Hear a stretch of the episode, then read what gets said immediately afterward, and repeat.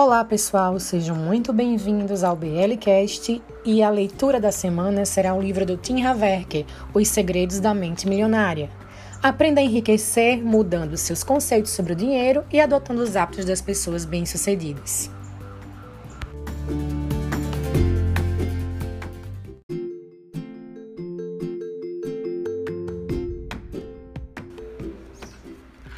Aplicando os princípios que ensina, Tim Haverker conseguiu superar uma penosa fase de altos e baixos em sua vida e se tornar milionário em apenas dois anos e meio.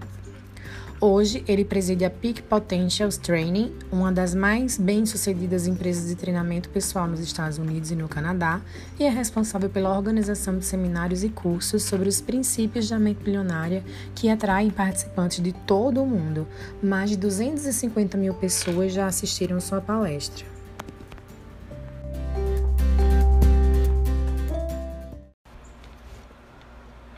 Quem é afinal Tim Haverka e por que que devo ler este livro? As ideias e os conceitos que apresento neste livro não são por si mesmos verdadeiros nem falsos. Não estão certos nem errados.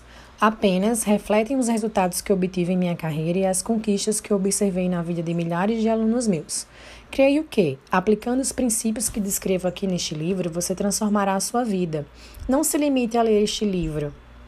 Leve a sério os conceitos e depois faça sua própria experiência com eles. Guarde o que lhe for útil e sinta-se à vontade para descartar o que não for. No que se refere a dinheiro, este livro talvez seja o mais importante que você terá lido.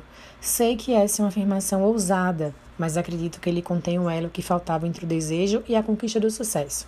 Como você já deve ter reparado, esses são dois mundos inteiramente diferentes. É provável que você já tenha lido outros livros, ouvido fitas, CDs, frequentado cursos ou estudado diferentes métodos de como enriquecer com imóveis, ações ou negócios. Mas o que aconteceu? Para a maioria das pessoas, praticamente nada. Depois de um início promissor, tudo voltou a ser, a ser como era antes. Mas a resposta existe e ela é simples, ela é garantida e você não vai conseguir driblá-la.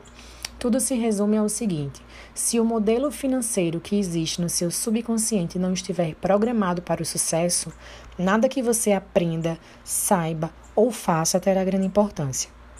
Vou desmistificar o motivo pelo qual algumas pessoas estão fadadas a ser ricas e outras de destinadas a uma vida de dureza. Você entenderá as raízes do sucesso, da mediocridade e do fracasso financeiro e começará a mudar para melhor o seu futuro nessa área. Saberá como as influências que recebemos na infância moldam nosso modelo financeiro e podem nos conduzir a pensamentos e hábitos autodestrutivos. Aprenderá a fazer poderosas declarações que ajudarão a substituir maneiras negativas de pensar por arquivos de riqueza. Você passará a pensar e a prosperar como as pessoas ricas. Conhecerá também passo a passo estratégias práticas para aumentar a sua renda e construir sua riqueza. Na parte 1, eu explico como cada um de nós está condicionado a pensar e agir nos assuntos financeiros e esboço 4 estratégias e chaves para você rever o seu modelo mental de dinheiro. Já na parte 2, examino as diferenças entre o modo de pensar das pessoas ricas e da grande maioria das pessoas. Além disso, eu sugiro 17 atitudes e ações capazes de promover mudanças permanentes na sua vida financeira. E qual é a minha experiência? De onde venho? Sempre fui bem-sucedida? Quem me dera. Assim como um grande número de pessoas, eu sempre tive muito potencial, mas os resultados que conseguiam eram poucos. Eu lia todos os livros, assistia a todos os seminários sobre como prosperar e eu queria muito ser bem-sucedido. Eu não sabia exatamente se era por causa do dinheiro, da liberdade, do sentimento de realização ou apenas para provar minha capacidade para os meus pais. De qualquer modo, eu vivia obcecado com a ideia de ser um sucesso.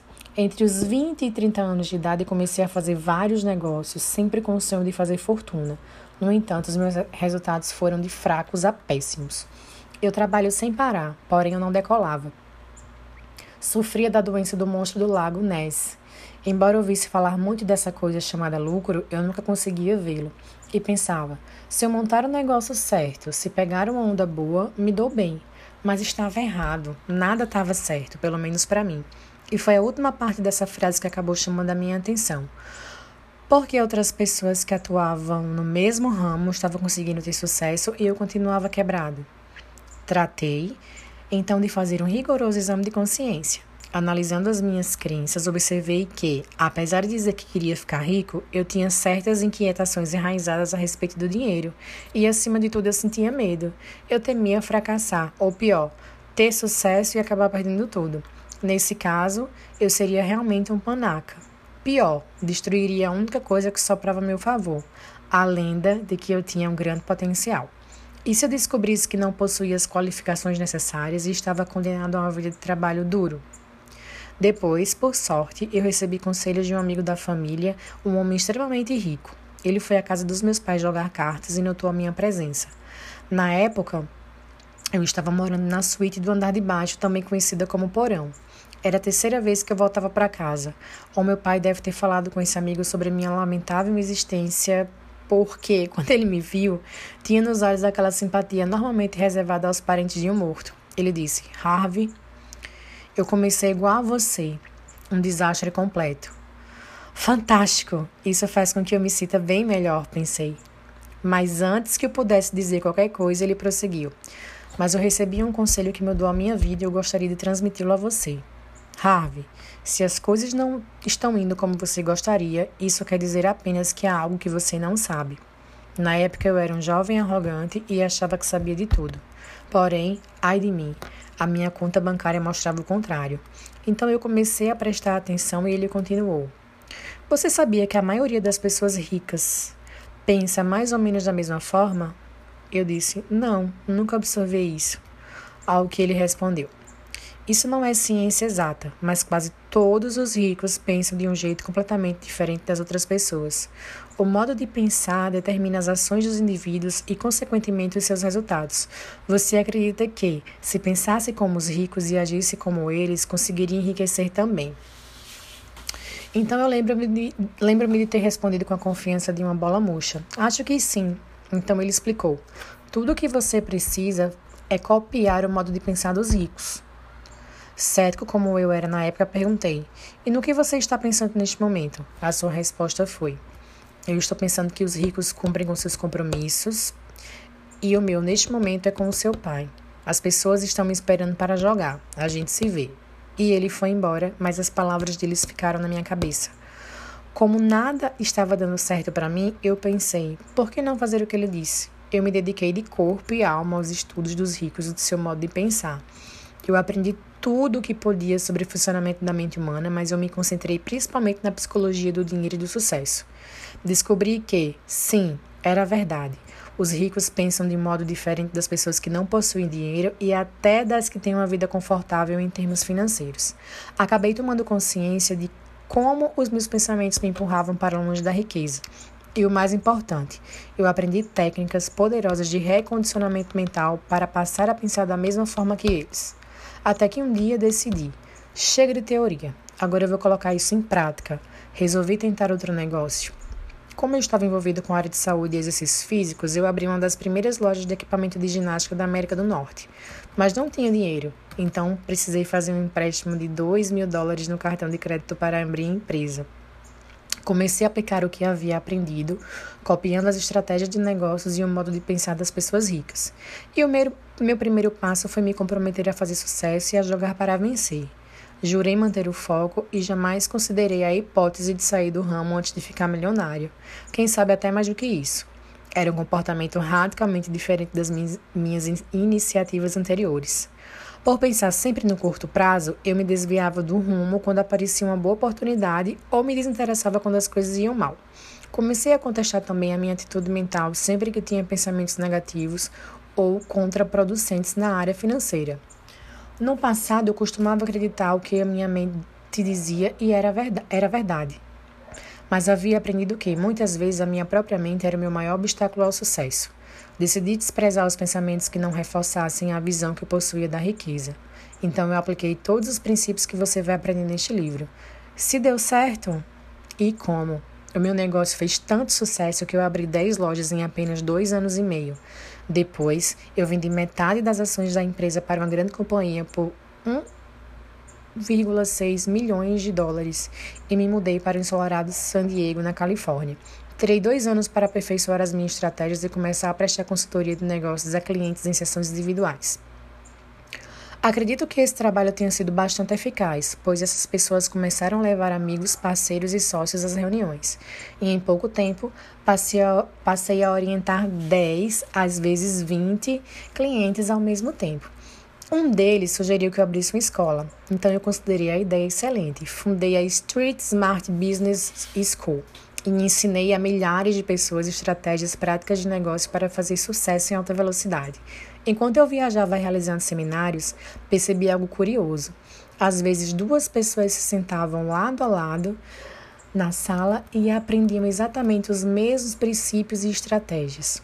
Uma delas utilizava essas ferramentas e subia como foguete rumo ao sucesso.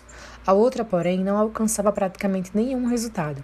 Ficou óbvio que, mesmo de posse das ferramentas mais espetaculares do mundo, a pessoa terá grandes problemas se houver um pequeno vazamento na sua caixa de ferramentas, isto é, na sua cabeça. Por causa disso, formulei um programa chamado Seminário Intensivo da Mente Milionária, que fundamenta no jogo interno do dinheiro e do sucesso. A combinação do jogo interno, a caixa de ferramentas, com o jogo externo, as ferramentas, fez com que os resultados de quase todos os participantes melhorassem extraordinariamente.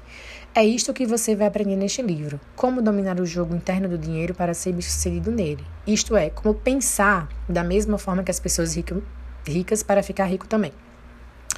Costumavam me perguntar se o meu sucesso era fogo de palha ou uma conquista sólida. Vou expor a questão da seguinte maneira: usando os mesmos princípios que ensino, ganhei muitos milhões de dólares e me tornei muito milionário. Quase todos os meus negócios e investimentos vão de vento em polpa. Há quem diga que eu tenho o toque de Midas, porque tudo que eu viro toca ouro. Essas pessoas estão certas, mas o que talvez elas não percebam é que o toque de Midas é apenas outra maneira de mencionar o modelo financeiro programado para o sucesso. exatamente o que você terá quando aprender esses princípios e colocá-los em prática. No começo de cada seminário intensivo da mente milionária, eu geralmente pergunto aos participantes: quantos de vocês vieram aqui para aprender?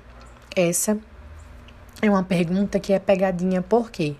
Como diz o escritor Joyce Billings, não é o que não sabemos que nos impede de vencer. O nosso maior obstáculo é justamente o que já sabemos. Este livro é mais sobre desaprender do que sobre aprender. É essencial que você reconheça até que ponto seus velhos modos de pensar e agir conduziram à situação em que você está agora. Se você já é verdadeiramente rico e feliz, ótimo. Caso contrário, eu o convido a considerar alguma possibilidade que pode não se adequar ao que você pensa que é certo ou apropriado para a sua situação. E, por falar em confiança, adoro a história do homem que está caminhando à beira de um penhasco quando, de repente, ele perde o desequilíbrio, escorrega e cai. Felizmente, ele tem a presença de espírito de se agarrar a uma saliência do penhasco e ficar pendurado ali de forma des desesperadora. Depois de passar algum tempo nessa situação, ele começa a gritar por socorro. Há alguém aí em cima que possa me ajudar? Não ouve nada e ele continua gritando. Há alguém aí em cima que possa me ajudar? Até que uma voz estrondosa responde: Sou eu, Deus, posso ajudá-lo, solte-se e confie em mim. O que se ouviu em seguida foi: Há mais alguém aí em cima que pode me ajudar? A lição é simples. Se você quer passar para um nível de vida mais elevado, você tem que estar disposto a abrir mão de alguns dos seus velhos modos de pensar e de ser e adotar novas opções. No fim, os resultados falarão por si mesmo.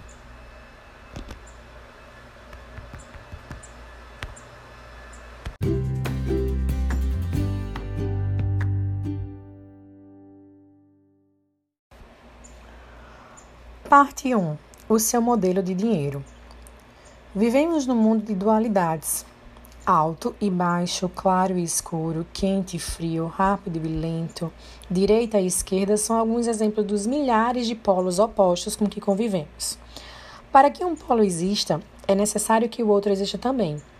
É possível haver um lado direito sem que haja um lado esquerdo? Sem chance. Portanto, se existem regras externas para o dinheiro, há também regras internas para ele. As primeiras envolvem aspectos essenciais como conhecimento comercial, administração financeira e estratégias de investimento.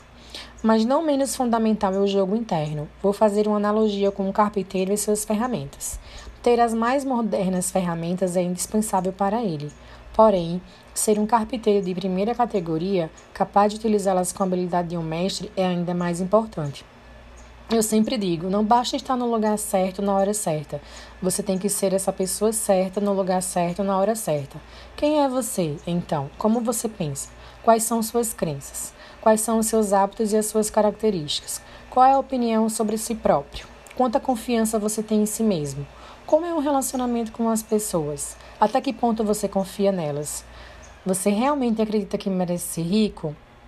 Qual é a sua capacidade de agir apesar do medo, da preocupação, do incômodo e do desconforto? Você consegue ir em frente mesmo quando não está disposto a fazer isso? O fato é que o seu caráter, o seu pensamento e as suas crenças são os fatores que determinam o seu grau de sucesso.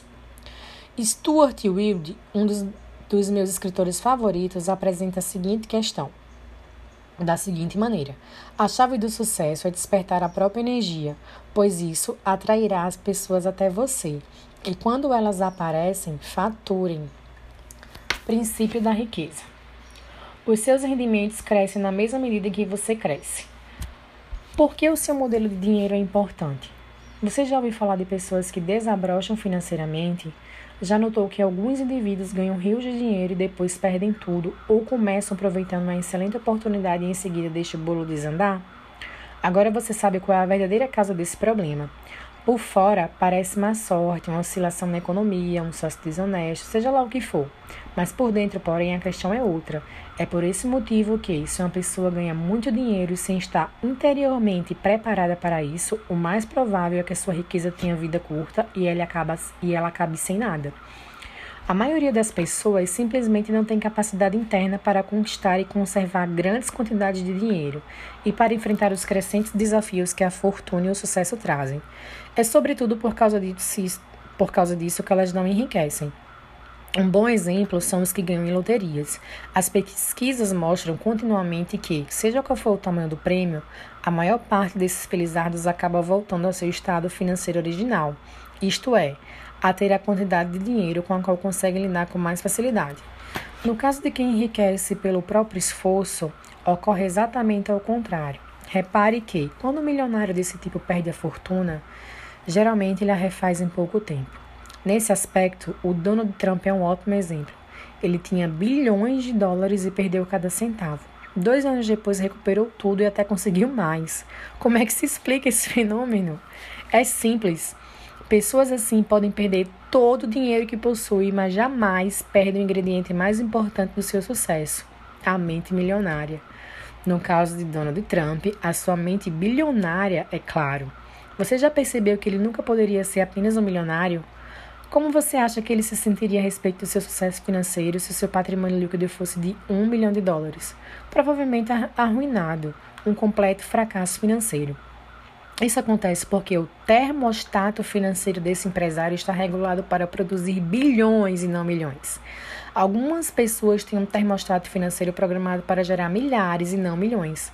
Outras têm um termostato ajustado para criar algumas centenas. E, finalmente, existe aqueles cujo termostato financeiro está condicionado a funcionar abaixo de zero. Elas estão congelando e nem sabem por quê. A realidade é que a maior parte das pessoas não atinge o seu plano pleno potencial e não são bem-sucedidas. Pesquisa, as pesquisas mostram que 80% dos indivíduos jamais serão financeiramente livres como gostariam, e 80% deles nunca se considerarão de fato felizes. O motivo é simples: as pessoas, na sua maioria, agem de forma inconsciente, quase dormem num ponto. Trabalham e pensam no plano superficial da vida, baseadas somente no que vem.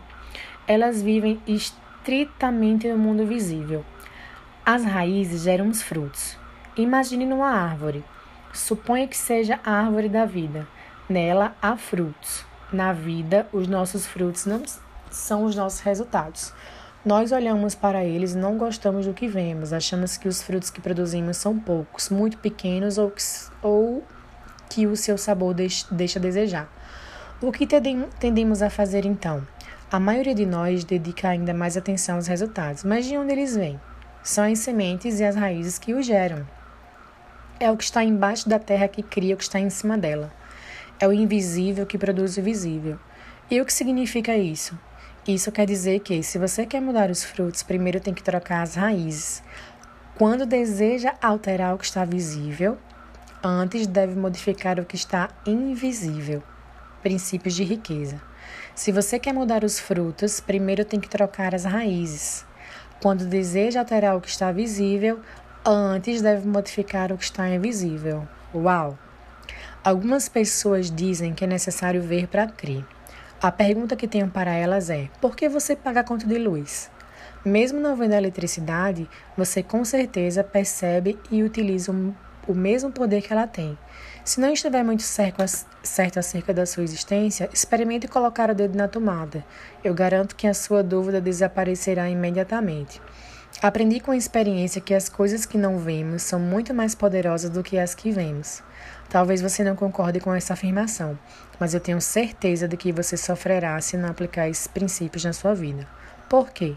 Porque estará indo contra as leis da natureza que dizem que está embaixo do solo gera o que está em cima dele, e o que é invisível cria o que é visível.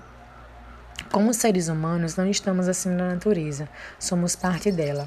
Portanto, quando respeitamos as suas leis e cuidamos das nossas raízes, do nosso mundo interior, a vida flui suavemente. Se não fazemos isso, viver se torna difícil. Em toda a floresta, fazenda, pomar é o que está embaixo da terra que gera o que está na superfície. Portanto, é inútil concentrarmos a atenção nos frutos que já estão maduros. Não temos como mudar aqueles que já estão pendendo dos galhos, mas podemos modificar os que ainda vão nascer. Para isso, precisamos cavar a terra e repassar as nossas raízes. Os quatro quadrantes. Uma das coisas mais importantes que você deve entender é que não vivemos num único plano de existência. A nossa vida acontece em pelo menos quatro remos distintos.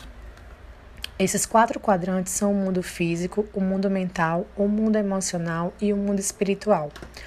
O que a maioria das pessoas nunca percebe é que o reino físico é apenas uma impressão dos outros três. Suponha que você tenha acabado de escrever uma carta no computador. Você aperta a tecla imprimir e a carta aparece na impressora.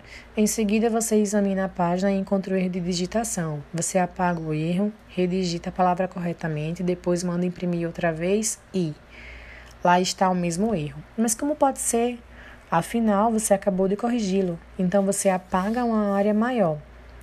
Até até consultar as 300 páginas do manual chamado Corrigindo o Erro de Digitação com Eficácia, Pronto, agora você tem todas as ferramentas e o conhecimento do que você precisava. Aciona o comando imprimir e lá está o erro de novo. Ah, essa não, você grita perplexo. Não é possível. O que está acontecendo? Será que entrei na quinta dimensão?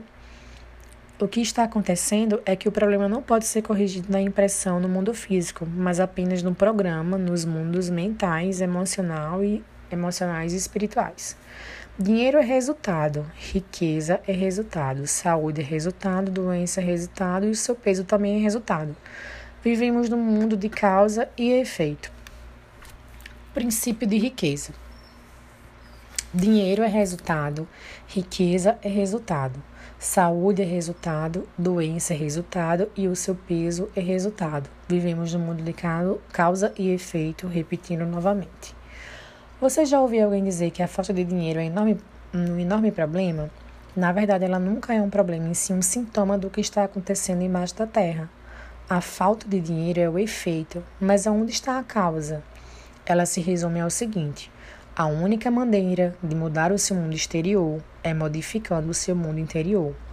Qualquer que seja o seu resultado, abundante ou escasso, bom ou mal, positivo ou negativo, lembre-se sempre de que o seu mundo exterior é apenas um reflexo do seu mundo interior. Se as coisas não vão bem na, na sua vida exterior, é porque não está bem na sua vida interior. É simples assim. Declarações. Um poderoso segredo para a mudança é que nos seminários eu uso técnicas de aprendizado acelerado. Com elas, as pessoas aprendem mais depressa e memorizam uma quantidade maior de ensinamentos. A chave é o envolvimento. A abordagem que emprego segue o velho ditado: você se esquece daquilo que escuta, você se lembra daquilo que vê e você entende aquilo que faz. Por isso, eu vou lhe pedir que toda vez que você terminar a leitura de um princípio de riqueza, faça uma declaração verbal.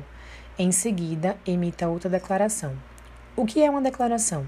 Uma simples, simples afirmação positiva pronunciada enfaticamente em voz alta. Porque as declarações são as ferramentas tão valiosas? Porque tudo que existe e é feito de uma única coisa: energia. A energia sempre viaja em frequências e vibrações. Assim, toda declaração tem uma frequência vibratória. Quando você faz uma declaração em voz alta, a energia que ela libera vira, vibra por todas as células do seu corpo. Ela envia mensagens específicas não apenas para o universo, como também para o seu subconsciente. A diferença entre a declaração e uma afirmação é pequena, mas, até onde eu sei, poderosa. A afirmação é definida como um enunciado positivo, segundo o qual um objetivo que você pretende alcançar já está se concretizando. Uma declaração é definida como um anúncio formal da intenção de empreender um dado curso de ação ou de, de adotar uma posição específica. A afirmação diz que determinado objetivo já está sendo alcançado. Não a vejo com bons olhos porque, quase sempre, quando afirmamos alguma coisa que ainda não é real, uma voz dentro da nossa cabeça costuma responder: Isso não é verdade, é lorota. Por outro lado, declarar não é dizer que algo já é real, e sim que temos a intenção de fazer ou de ser alguma coisa. É uma posição que a voz consegue aceitar porque não estamos afirmando que é verdade agora, mas um propósito para o futuro. Uma declaração é também, por definição, formal. É a emissão formal de uma energia que penetra no universo e percorre no nosso corpo. Outra palavra importante da definição de declaração é a ação. Devemos executar todas as ações necessários para que as nossas intenções se tornem realidade. Recomendo que você faça as declarações em voz alta todos os dias, de manhã e à noite. Eu devo admitir que, quando ouvi tudo isso pela primeira vez, eu disse: sem essa. Esse negócio de declaração é muito artificial. Mas como na época eu estava quebrado, pensei, mas que diabos, isso não vai doer. E fui em frente. Como agora eu estou rico, não surpreende que eu acredite que as declarações funcionam de verdade. De qualquer forma, prefiro ser absolutamente crédulo e rico do que absolutamente incrédulo e duro. E você? Eu o convido a dizer: declaração: o meu mundo interior cria o meu mundo exterior. Agora diga: eu tenho uma mente milionária. Qual é e como se formou o seu modelo de dinheiro? Nos programas de rádio e televisão que participo nos Estados Unidos, eu sou conhecido por fazer a seguinte afirmação: em cinco minutos, posso prever o futuro financeiro que você terá pelo resto da sua vida. Princípio de riqueza. Em cinco minutos, posso prever o futuro financeiro que você terá pelo resto da sua vida. Como? Numa rápida conversa com uma pessoa, eu consigo identificar aquilo que eu chamo de seu modelo de dinheiro e de sucesso. Todos nós temos um plano de dinheiro e de sucesso inscrito no subconsciente. É esse modelo, mais do que todas as outras coisas combinadas, o que determina o nosso futuro financeiro. E o que é o modelo de dinheiro? Vou fazer uma analogia com o projeto de uma casa, que é o plano ou o desenho pré-estabelecido para aquela construção. Analogamente, o modelo de dinheiro de uma pessoa é a sua programação ou o seu modo de, de ser pré-estabelecido com relação às finanças. Eu quero apresentar a você uma fórmula extremamente importante que determina como criamos a nossa realidade e a nossa riqueza. Muitos dos mais respeitados professores da área de potencial humano usam-na como base dos seus ensinamentos. Ela se chama processo de manifestação e tem a seguinte, a seguinte sequência: princípios de riqueza. Pensamentos conduzem a sentimentos, sentimentos conduzem às ações, as ações conduzem a resultados. O modelo financeiro de uma pessoa consiste numa combinação dos seus pensamentos, dos seus sentimentos e das suas ações em questão do dinheiro. Como se forma então o modelo de dinheiro? A resposta é simples. Ele se constituiu fundamentalmente da informação ou programação que a pessoa recebeu no passado, sobretudo quando era criança. Quais foram as fontes primárias dessa programação ou condicionamento? Para a maioria de nós, a lista inclui pais, irmãos, amigos, figuras de autoridade, professores, líderes religiosos, mídia e cultura. Vejamos a cultura. Sabemos que algumas sociedades têm formas próprias de pensar sobre o dinheiro e de lidar com ele, enquanto outras fazem isso de um modo diferente. Você acredita que a criança já sai do ventre da mãe com as atitudes formadas em relação ao dinheiro ou que ela é ensinada a lidar com ele? Acertou. Toda criança é ensinada a pensar e a agir no que diz respeito às finanças. O mesmo vale para você, para mim e para todas as pessoas. Fomos ensinados a pensar e a agir de determinada maneira no que se refere ao dinheiro. E esses sentimentos se transformaram no condicionamento, que são todas as respostas automáticas que nos conduzem ao longo da vida. A menos, é claro, que sejamos capazes de intervir e rever os arquivos de dinheiro que temos na cabeça. É exatamente isso que você fará ao longo da leitura deste livro e o que venho ensinando a milhares de pessoas nos meus seminários. Eu disse que pensamentos conduzem a sentimentos, sentimentos conduzem às ações e as ações conduzem a resultados. Nesse ponto, surge uma pergunta interessante. De onde vêm os seus pensamentos? Por que você pensa de modo diferente das outras pessoas? Os seus pensamentos têm a origem nos arquivos de informação que você guarda nos compartimentos de armazenagem da sua mente. Mas de onde parte essa informação? Da sua programação passada. É verdade, o seu condicionamento determina todos os pensamentos que surgem na sua mente. É por isso que ele costuma ser chamado de mente condicionada. Para incluir esse entendimento, o processo de manifestação pode agora ser ajustado da seguinte maneira: P, P, S, A igual a R. A sua programação conduz os seus pensamentos. Os seus pensamentos conduzem aos seus sentimentos. Os seus sentimentos conduzem às suas ações e as suas ações conduzem aos seus resultados. Mudando a programação, você dará o primeiro e indispensável passo para modificar os seus resultados. E como ocorre o condicionamento?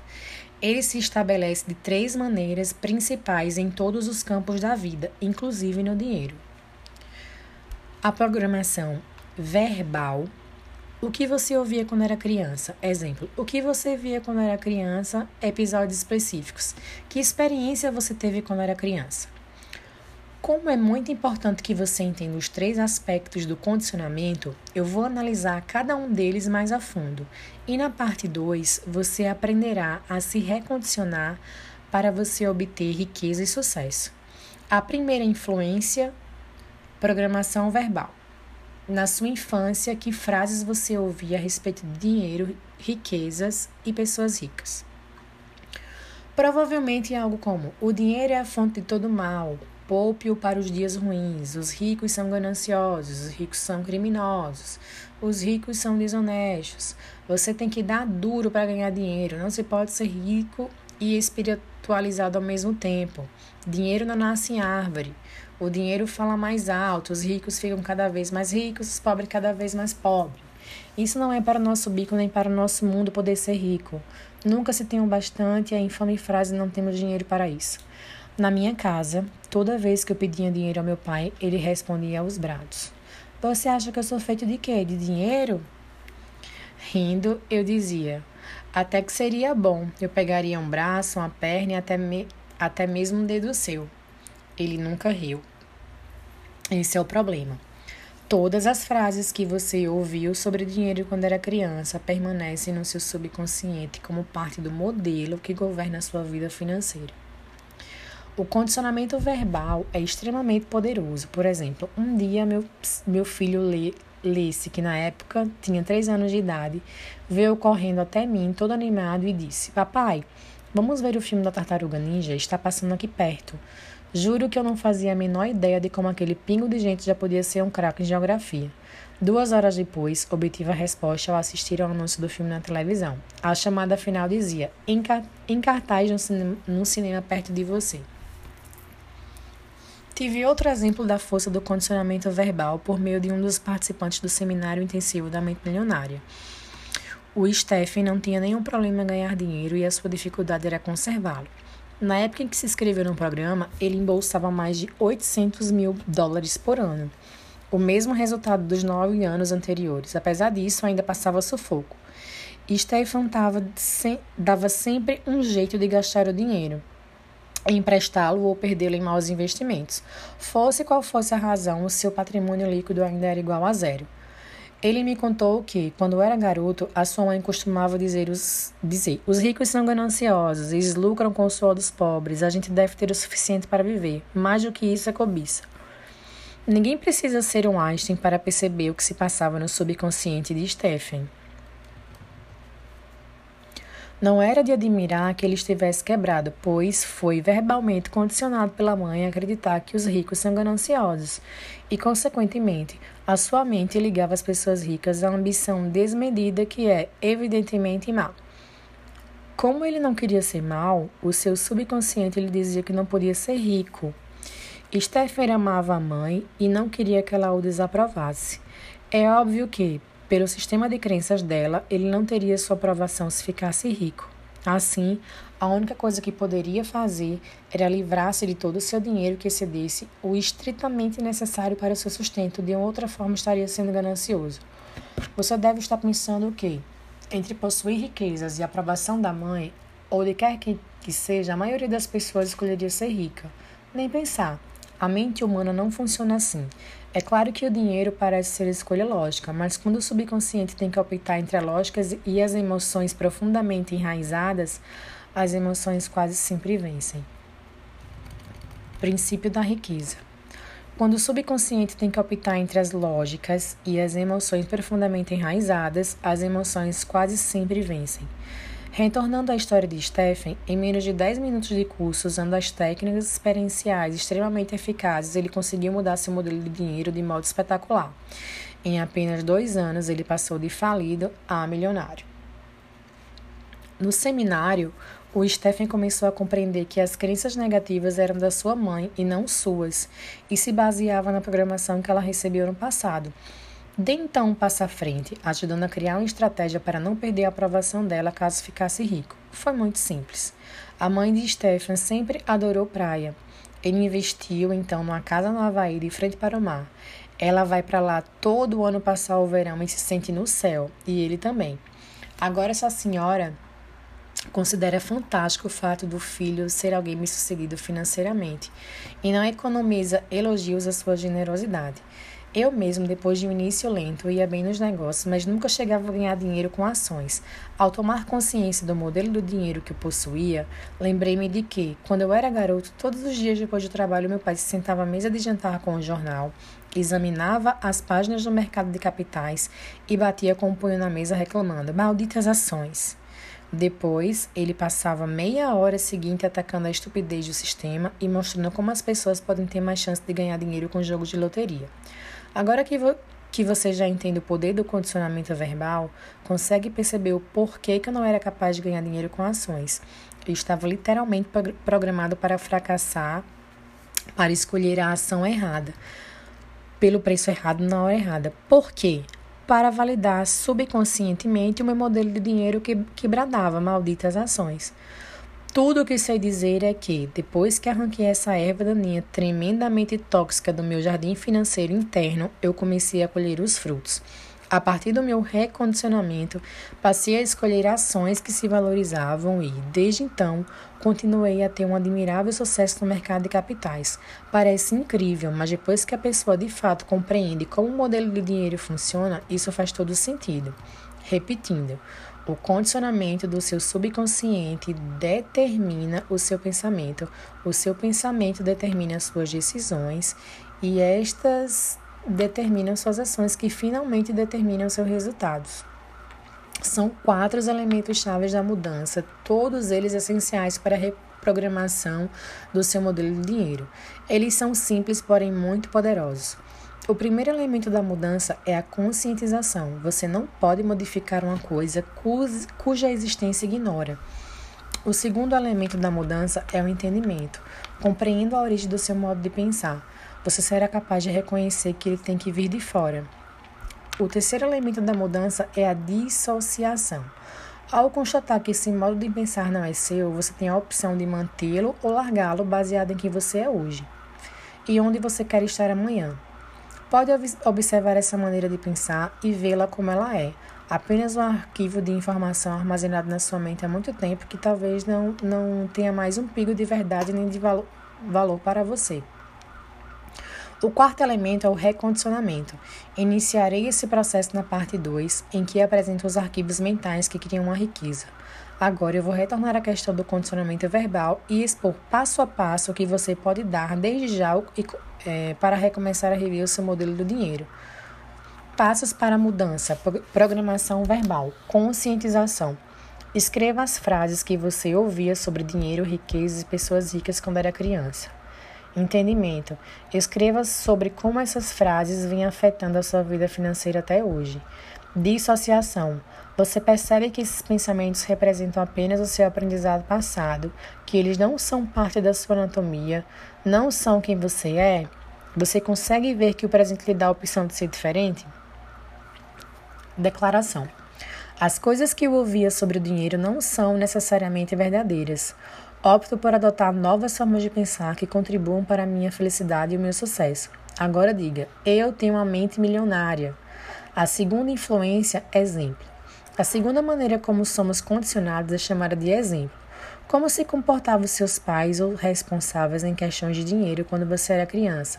Eles cuidavam bem ou mal das finanças? Eram gastadores ou econômicos? Eram investidores ou nunca investiam? Eram propensos a arriscar ou conservadores? Vocês tinham dinheiro sempre ou só esporadicamente? O dinheiro afluía com facilidade ou era suado? Era fonte de felicidade ou motivo de discussões? Porque essa informação é importante. Você já deve ter ouvido a frase: macaco vê, macaco faz. Ora, nós seres humanos não ficamos muito atrás. Quando crianças, aprendemos quase tudo a partir dos exemplos que nos dão. Embora a maioria de nós odeie admitir o que vou dizer, há uma boa dose de verdade no velho ditado: a fruta não cai longe da árvore. Isso me lembra a história da mulher que estava preparando o pernil para o jantar, cortando as duas pontas dessa peça de carne. Sem entender, o marido lhe perguntou por que ela fazia isso. Então ela respondeu: Era assim que a minha mãe fazia. Justamente naquela noite sua mãe foi jantar com eles. Os dois aproveitaram para lhe perguntar por que ela sempre cortava as duas extremidades do pernil. A mãe respondeu: Porque era assim que a minha mãe fazia. Então, eles decidiram telefonar para a avó dela e saber por que cortava as pontas do pernil. A resposta: porque a minha panela era muito pequena. A questão é: em matéria de dinheiro, tendemos a ser idênticos aos nossos pais, a um deles em particular ou a combinação dos dois. O meu pai, por exemplo, era empresário do ramo da construção civil. Construía de 12 a 100 casas por projeto. Cada um desses empreendimentos demandava um pesado investimento de capital, o meu pai precisava empenhar tudo o que tínhamos para fazer empréstimo nos bancos e até as casas serem vendidas e o dinheiro começar a entrar.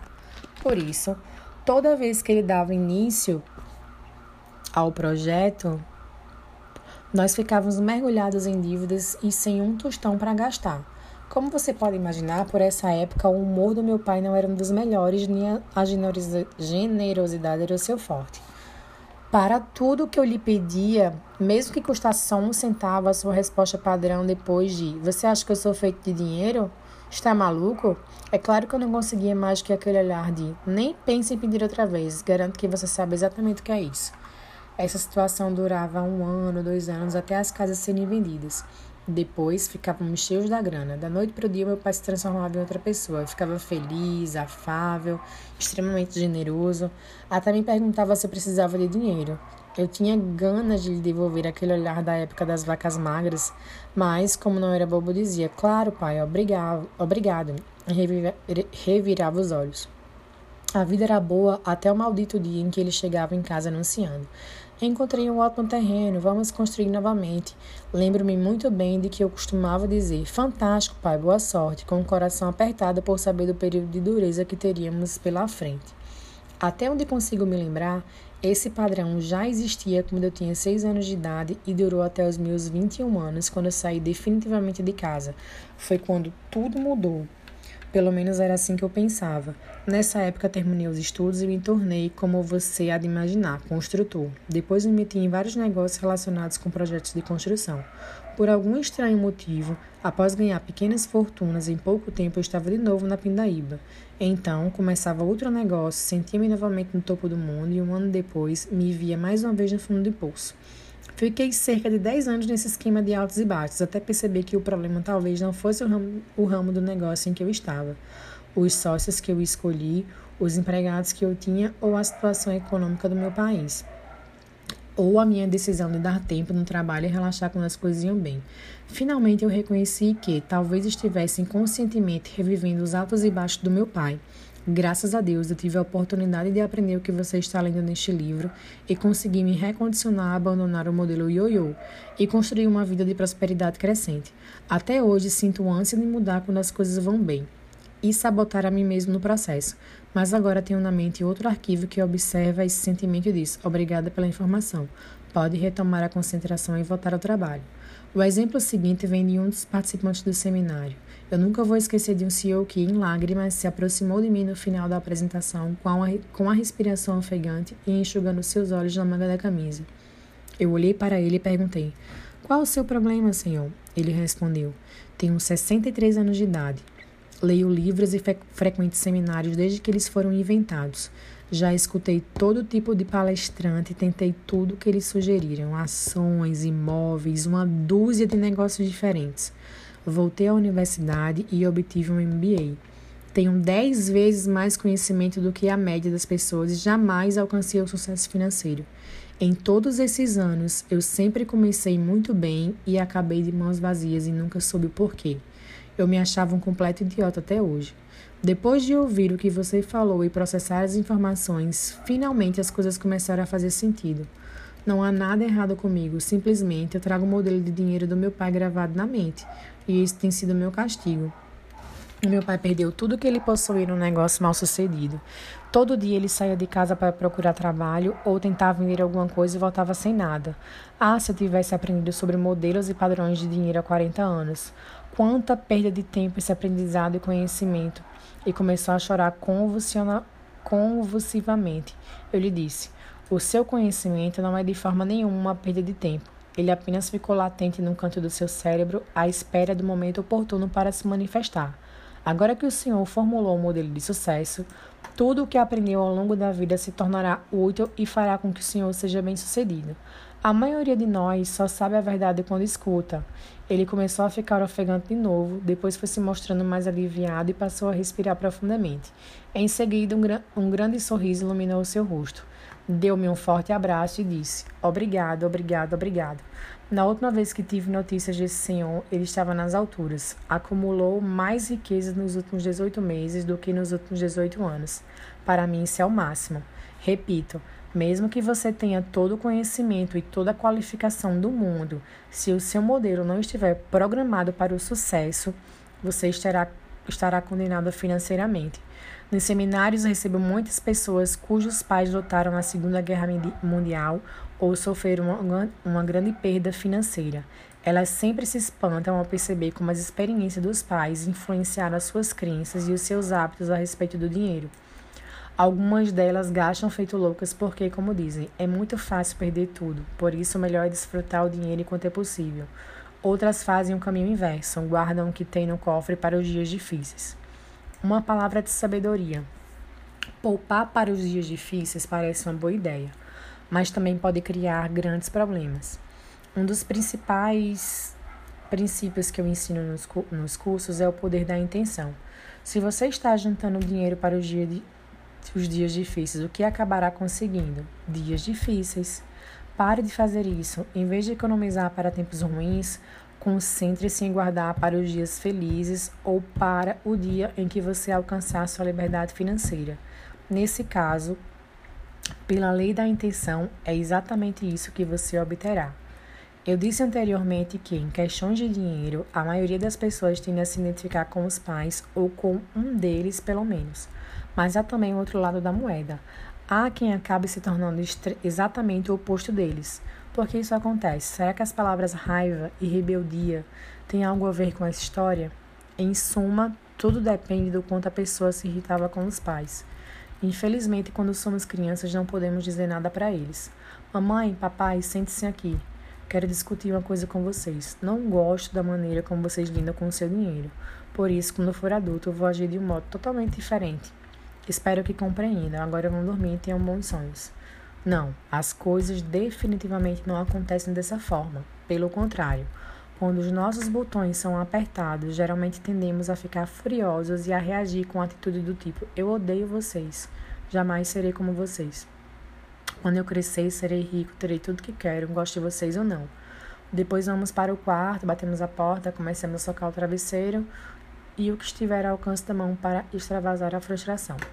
Muitas pessoas nascidas em famílias pobres sentem raiva e se rebelam. Em geral, elas vão à luta, enriquecem ou têm pelo menos o impulso de enriquecer. Mas há um pequeno problema que é na verdade um problemão.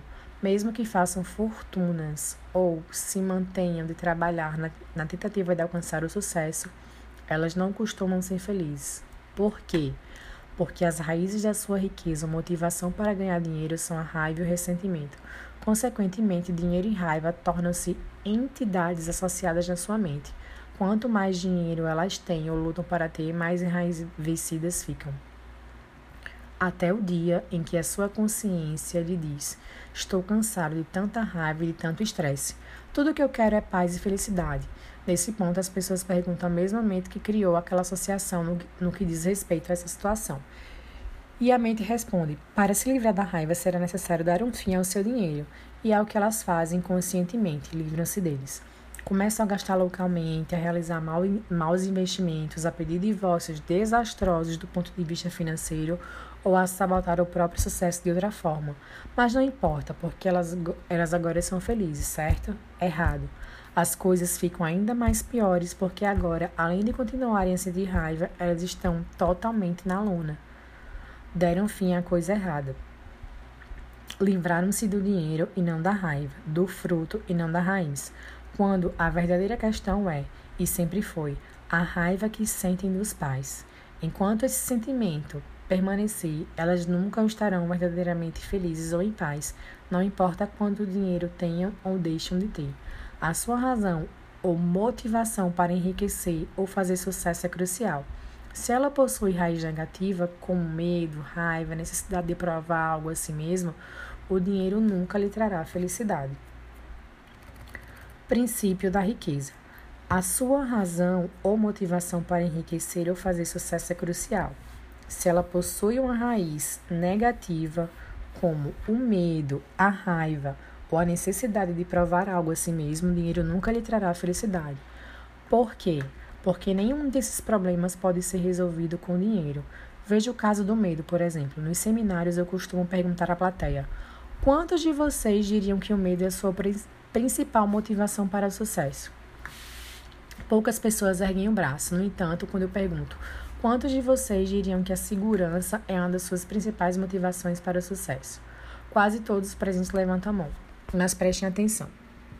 A segurança e o medo são ambos motivados pelo mesmo fator. A busca por segurança tem origem na insegurança, cujo fundamento é o medo. Será que mais dinheiro dissipa o medo? Quem dera. A resposta é o problema. O medo, sim. E o pior é que esse sentimento, mais do que um problema, é um hábito. Portanto, ganhar mais dinheiro apenas mudará o tipo de temor que trazemos dentro de nós. Quando não possuímos nada, sentimos medo de não conseguir chegar lá, ou de não termos o suficiente. Se atingimos um patamar qualquer, o medo passa a ser: nossa, e se eu perder tudo que eu consegui? Ou todo mundo vai querer o meu dinheiro, ou ainda vou ter que pagar uma fortuna de imposto. Em resumo, se não formos a raiz da questão e nos livrarmos do medo, nenhuma quantidade de dinheiro será capaz de nos ajudar. É claro que a maioria das pessoas, se pudessem escolher, preferia se preocupar com a possibilidade de perder dinheiro que possui a não ter um centavo. Mas nenhuma dessas duas hipóteses propicia um modo agradável de viver. Assim como existem pessoas movidas pelo medo, há quem sejam motivadas a alcançar o sucesso financeiro para provar que é suficientemente capaz. Vou tratar detalhadamente desse desafio na parte 2. Por enquanto, apenas entenda que nenhuma quantidade de dinheiro jamais fará de você alguém incompetente.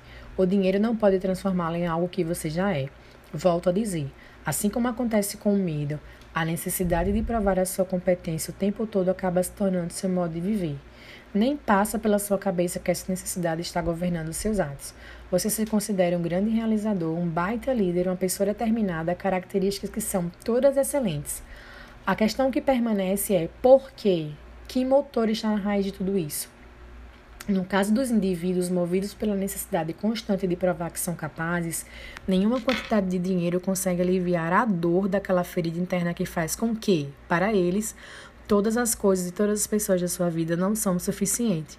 Nem todo o dinheiro do mundo, nem qualquer outra coisa do gênero será o bastante para quem não se sente capaz. Mais uma vez, está tudo certo dentro de você. Lembre-se, o seu mundo interior reflete o seu mundo exterior. Se você não se considera pleno, acabará confirmando essa crença e criando a realidade de que não tem o suficiente. Por outro lado, se você se sente uma pessoa plena, validará essa crença gerando abundância. Por quê? Porque a plenitude é a sua raiz e ela se tornará o seu modo natural de viver.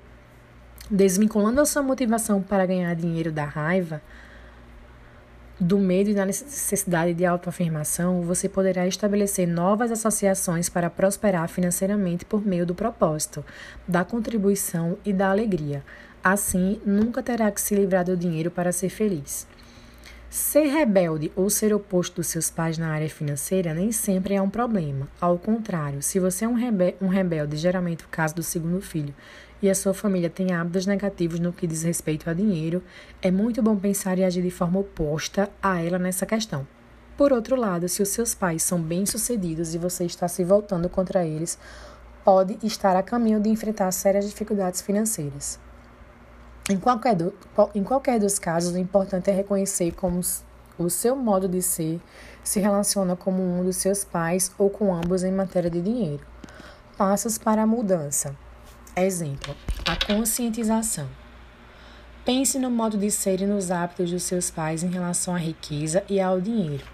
Liste por escrito em que aspecto você se considera igual a cada um deles ou o seu oposto. Entendimento. Escreva sobre o efeito que esse exemplo vem causando na sua vida financeira. Dissociação. Você compreende que esse modo de ser é apenas o seu aprendizado passado e não é quem você é? Consegue perceber que tem a opção de ser diferente agora? Declaração. O exemplo que tive a respeito do dinheiro era o modo de agir dos meus pais, e a minha maneira de fazer as coisas nessa área sou eu que eu escolho. Então agora diga: Eu tenho uma mente milionária. Repita novamente. Eu tenho uma mente milionária. A terceira influência são os episódios específicos. A terceira forma básica de condicionamento são os episódios específicos. Que experiências com dinheiro, riquezas e pessoas você teve quando criança? Elas são extremamente importantes porque moldaram as crenças, ou melhor, as ilusões que hoje governam a sua vida. Eu vou dar um exemplo. Josie, uma enfermeira da sala de cirurgia, foi ao seminário intensivo da mente milionária. Os seus rendimentos eram excelentes, mas ela sempre gastava tudo. Quando cavamos um pouco mais a fundo, ela falou de um episódio que viveu aos 11 anos de idade. Estava com os pais e a irmã no restaurante chinês. A mãe e o pai começaram mais uma de suas brigas por causa do dinheiro. De pé, o pai gritava e esmurrava a mesa com o um punho quando ficou vermelho, depois azul e caiu no chão, vítima de um ataque cardíaco. Josie era da equipe de natação da escola e tinha feito treinamento de ressuscitação cardiopulmonar. Tentou de tudo, mas não adiantou. O pai morreu nos seus braços. Desse dia em diante, a sua mente passou a associar dinheiro à dor. Não admira que, quando adulta, Josie tenha passado a se livrar subconscientemente de todo o dinheiro que ganhava na tentativa de dar um fim à dor. Outro dado interessante é o fato dela ter se tornado enfermeira. Por quê? Talvez ainda estivesse tentando salvar o seu pai. No curso, nós a ajudamos a identificar e revisar o seu antigo modelo de dinheiro. Hoje, ela está a caminho de se tornar financeiramente independente e não é mais enfermeira. Não que não gostasse do trabalho, o problema é que estava nessa profissão pelo motivo errado. Hoje, Josie trabalha com planejamento financeiro personalizado, ajudando as pessoas a entender como a programação passada governa todos os aspectos da sua vida financeira. O próximo exemplo de episódio específico é mais pessoal. Quando a minha mulher tinha 8 anos de idade, toda vez que ela ouvia a buzina do caminhão do sorvete na rua, corria até mãe para pedir uma moedinha. E ouvia a seguinte resposta: Sinto muito, querida, eu não tenho, peça para o seu pai. Ele então lhe dava uma moeda e ela ia comprar o sorvete feliz da vida. Toda semana essa mesma história se repetia. O que foi então que a minha mulher aprendeu a respeito do dinheiro? Primeiro, que são os homens que têm dinheiro. E o que você acha que ela esperava de mim quando nos casamos? Exatamente, que eu lhe desse dinheiro. Só que agora ela não podia pedir mais moedinhas, já era uma mulher formada. Segundo ela, aprendeu que mulher não tem dinheiro. Se sua mãe não, não tinha, obviamente era assim que as coisas deviam ser. Para confirmar esse padrão, ela se livrou subconscientemente de todo o dinheiro que ganhava. E era sempre precisa nesse aspecto. Se eu lhe desse 100 dólares, ela gastava 100 dólares. Se eu lhe desse 200, ela gastava os 200. E assim sucessivamente. Foi quando ela fez um dos meus cursos e aprendeu tudo sobre a arte da alavancagem financeira. Eu lhe dava 2 mil dólares e ela gastava 10 mil. Eu tentei explicar. Não, meu amor. Com alavancagem, quero dizer que nós deveríamos receber 10 mil e não gastá-los. Por alguma razão, esse conceito não se, não se fixava na sua mente. O único motivo pela qual nós brigávamos era o dinheiro. Isso quase custou nosso casamento. O que não sabíamos era que dávamos significados inteiramente diferentes a ele. Para minha mulher, dinheiro correspondia ao prazer imediato, como saborear um sorvete. Eu, por outro lado, cresci com a crença de que ela deveria estar acumulando para ter a sua liberdade.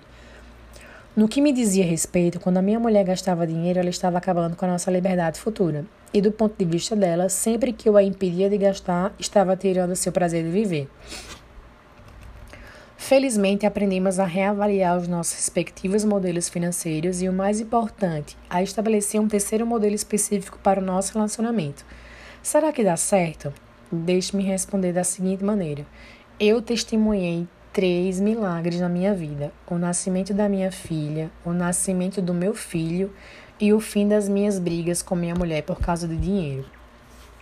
As estatísticas mostram que a causa mais frequente da separação e divórcios é o dinheiro. E o principal motivo por trás das brigas não é o dinheiro em si mesmo, mas o conflito entre os modelos de dinheiro. Não importa quanta grana você tenha ou, tem, ou deixe de ter. Se o seu modelo não é compatível com o da pessoa com que se relaciona, há um grande desafio à sua frente. Isso vale para pessoas casadas, namorados, familiares e até sócios. O fundamental é compreender que você está lidando com modelos, não com dinheiro. Uma vez que eu tenha identificado o modelo financeiro do seu parceiro ou da sua parceira, conseguirá lidar com ele de um modo de que satisfaça ambos. O primeiro passo é se conscientizar de que os arquivos de dinheiro dessa pessoa são provavelmente diferentes dos seus. Em vez de se aborrecer, procure compreender. Faça o possível para saber o que é importante para ela nessa área e identifique suas motivações e seus receios. Assim estará lidando com raízes e não com frutos. E terá uma boa chance de solucionar o problema. Do contrário, perca a esperança. Passos para a mudança. Episódios específicos. Há um exercício que, se você, que você pode fazer com seu parceiro ou com sua parceira. Sentem-se, fale sobre as histórias envolvendo dinheiro que cada um de vocês tem na memória, o que ouviam quando eram crianças, os respectivos modelos familiares e qualquer episódio emocional específico que tenham vivido. Descubram também o que o dinheiro realmente significa para ambos: prazer, liberdade, segurança e status. Isso os ajudará a identificar os seus modelos de dinheiros atuais e descobrir, descobrir os motivos das suas divergências nessa questão. Em seguida, falem a respeito do que vocês querem hoje, não como indivíduos, mas como parceiros. Cheguem a um acordo e decidam sobre os seus objetivos gerais e as suas atitudes em relação ao dinheiro. Depois, escrevam no papel uma lista das ações que os dois consideram positivas para guiar a sua vida. Prendam o papel na parede e sempre que houver um problema, lembre-se mutualmente e com toda a gentileza daquilo que vocês decidiram juntos quando conversaram de maneira objetiva, desapaixonada e livre das garras dos seus antigos modelos de dinheiro. Conscientização. Pense num episódio emocional específico a respeito do dinheiro que você tinha vivido quando criança. 2. Entendimento. Escreva sobre como esse episódio pode ter afetado a sua vida financeira atual. 3. Dissociação. Você compreende que esse modo de ser é apenas o seu aprendizado passado e não é quem você é? Consegue perceber que tem a opção de ser diferente agora? Declaração. Eu me liberto das minhas experiências passadas negativas com o dinheiro e crio para mim um futuro novo e rico. Agora diga: eu tenho uma mente milionária.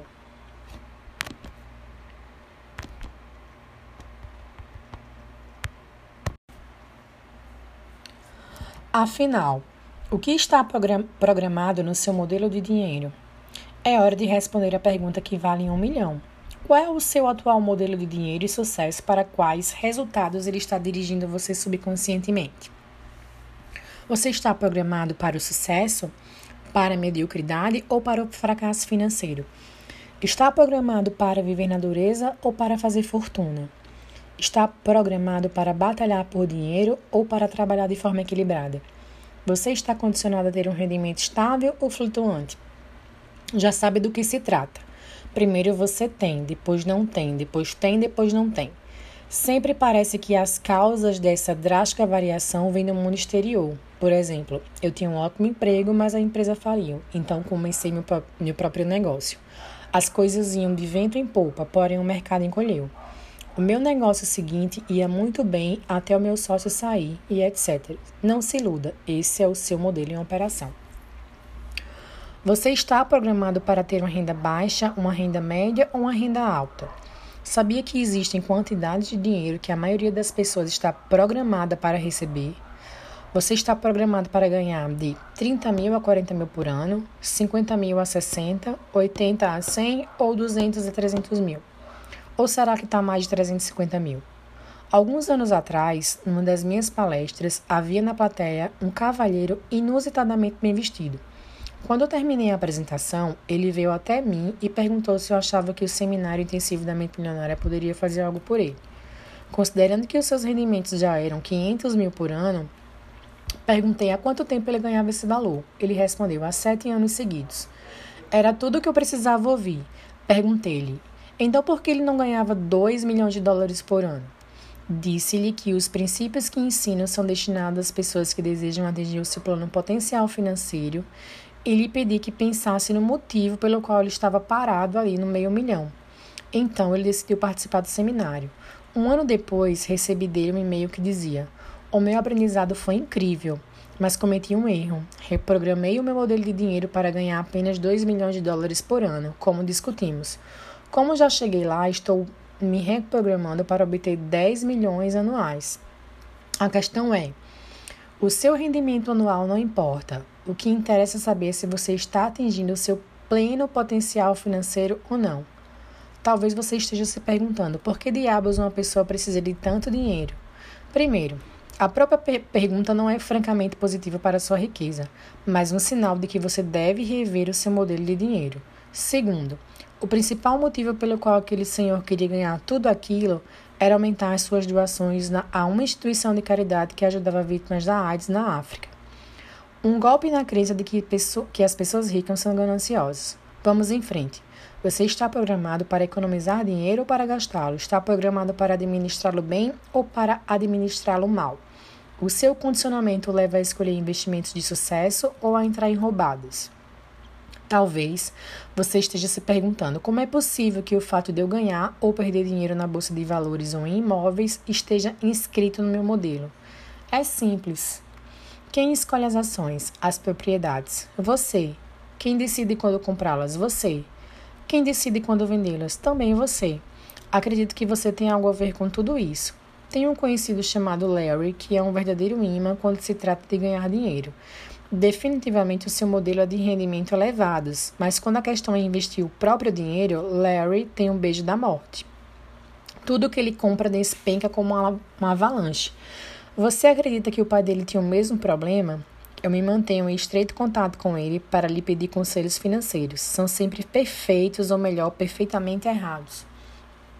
Tudo que o Larry sugere eu faço ao contrário. Observe.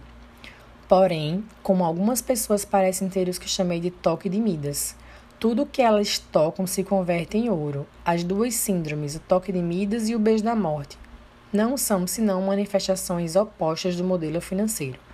Volto a dizer, o seu modelo de dinheiro determinará a sua vida financeira e até sua vida pessoal. Se você é uma mulher cujo modelo de dinheiro está programado para rendimentos baixos, o mais provável é que atraia um homem que também apresente esse tipo de programação para que você possa permanecer nessa situação financeira em que se sente confortável e validar o seu modelo. Caso você seja um homem cujo modelo de dinheiro está programado para rendimentos baixos, o mais provável é que atraia uma mulher gastadora que arrase sua conta bancária para que você possa permanecer na situação financeira que se sente confortável e legitimar o seu modelo. A maioria das pessoas acredita que o sucesso nos negócios depende fundamentalmente das suas qualificações e dos seus conhecimentos, ou pelo menos da sua perpicácia perspicácia em identificar as melhores oportunidades em termos comerciais. Odeio ter que lhe dizer que isso não é bem assim. O sucesso do seu negócio depende do seu modelo de dinheiro. Você sempre o validará. Se ele está programado para lhe dar 30 mil anuais, essa é a medida precisa do êxito que você obterá com ele o suficiente para lhe garantir 30 mil dólares por ano.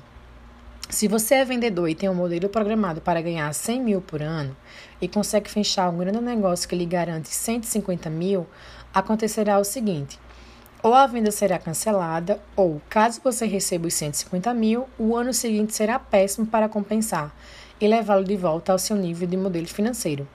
Por outro lado, caso você esteja programado para ganhar 150 mil e tenha passado dois anos na pior, não se preocupe você vai recuperar tudo o que não conseguiu receber. Será necessariamente assim.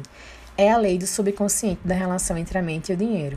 Talvez você siga uma intuição e faça um bom negócio no mercado de capitais ou acerte em outras investidas qualquer. Não importa o que seja, de um jeito ou de outro, se você está programado para ganhar 150 mil por ano, no fim é isso que vai ter. E como você pode descobrir a programação do seu modelo de dinheiro? Uma das maneiras mais óbvias é examinar os seus resultados.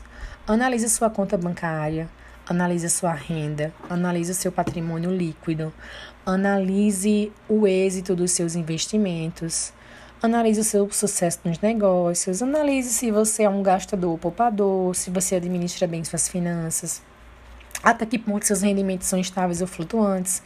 Analise o quanto você dá duro para ganhar dinheiro e analise os seus relacionamentos que envolvem dinheiro. O seu dinheiro é suado ou chega a você com facilidade? Você tem um negócio ou um emprego? Você fica muito tempo no mesmo negócio ou o emprego muda com frequência? O modelo de dinheiro funciona como um termostato. Se a temperatura da sala é 220, é provável que o termostato esteja regulado para 220. E é nesse ponto que a questão fica interessante. É possível, considerando o fato de que a janela está aberta e faz frio lá fora, que a temperatura da sala caia e atinja 180? É claro, mas o que acontecerá no fim? O termostato será acionado e ele voltará aos 220. É possível também, considerando o fato de que a janela está aberta e faz calor lá, fora, lá fora, que a temperatura da sala sub chega a 250? É claro que sim. Mas o que acontecerá no fim? o termostato será acionado e ele retornará aos 220. A única maneira de mudar permanentemente a temperatura da sala é zerar o termostato. De modo análogo, a única maneira de modificar permanentemente o seu nível de sucesso financeiro é zerar o seu termostato financeiro, também conhecido como modelo de dinheiro. Princípio de riqueza. A única maneira de mudar permanentemente a temperatura da sala é zerar o termostato. De modo análogo, a única maneira de modificar permanentemente o seu nível de sucesso financeiro é zerar o seu termostato financeiro. Você pode tentar o que for, desenvolver os seus conhecimentos em negócio, marketing, vendas, negociações, administração e tornar-se especialista em imóveis ou ações. Essas são ótimas ferramentas, mas no fim, se a sua caixa de ferramenta interna não for grande e forte o suficiente para ajudá-lo a ganhar e conservar quantidades substanciais de dinheiro, todas as ferramentas do mundo lhe serão inúteis. Repito, é uma simples questão de aritmética. Os seus rendimentos crescem na mesma medida em que você cresce. Felizmente, ou quem sabe infelizmente, o seu modelo de dinheiro e de sucesso tenderá a permanecer com você para o resto da vida, a não ser que seja modificado e transformado. E é exatamente disso que vou continuar tratando na parte 2. Lembre-se de que o primeiro elemento de toda mudança é a conscientização. Faça uma autoanálise, conscientize-se, observe os seus pensamentos, os seus modos, as suas crenças, os seus hábitos, as suas atitudes e a sua inação. Coloque-se sob a lente de um microscópio e estude-se.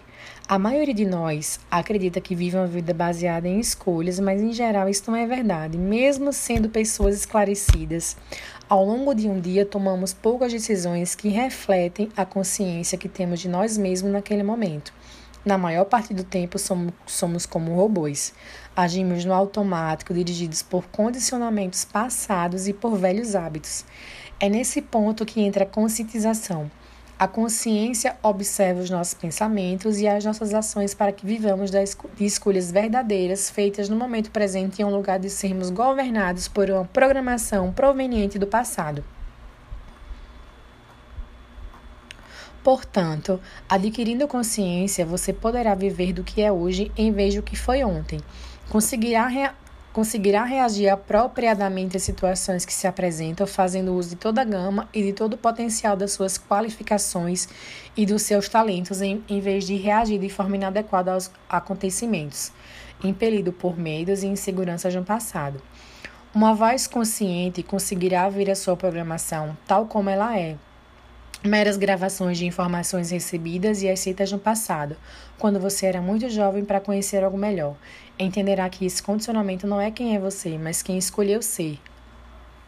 Compreenderá que você não é a gravação, e sim um gravador, que não é o conteúdo do copo, mas o próprio copo. De fato, a genética pode ter influência nisso tudo, e é claro, os aspectos espirituais também desempenham seu papel. Porém, Boa parte do modo de pessoas que você é provém das crenças e informações de outras pessoas.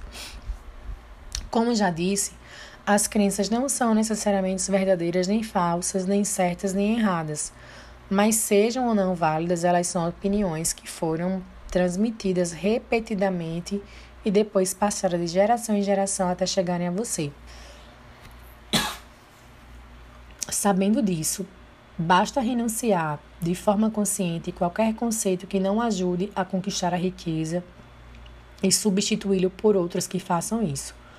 Como eu disse meu amigo e escritor Robert Allen num dos meus seminários, nenhum pensamento mora de graça na cabeça de ninguém. Todos eles são investimentos ou custos.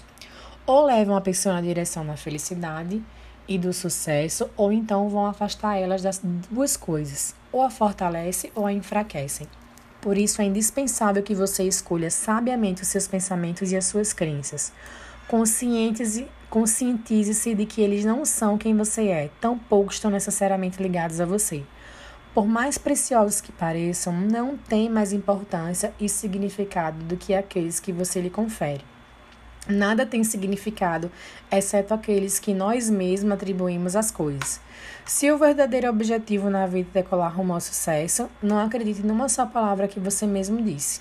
E se deseja clareza instantânea, não creia num só pensamento seu.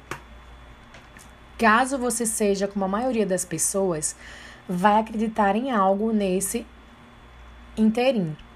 Portanto, perfeitamente adotar para si mesmo Crenças positivas e enriquecedoras. Lembre-se, pensamentos conduzem a sentimentos, que conduzem às ações, que conduzem a resultados. Você pode optar por pensar e agir como as pessoas ricas e, desse modo, conquistar resultados semelhantes aos que elas alcançam. A questão é: como pensam e agem as pessoas ricas? É exatamente isso que mostrarei na parte 2. Se você quer mudar para sempre a sua vida financeira, então prossiga. Observo os meus pensamentos e eu, vou, eu só alimento aqueles que me fortalecem. Agora diga: eu tenho uma mente milionária. Repita novamente: eu tenho uma mente milionária.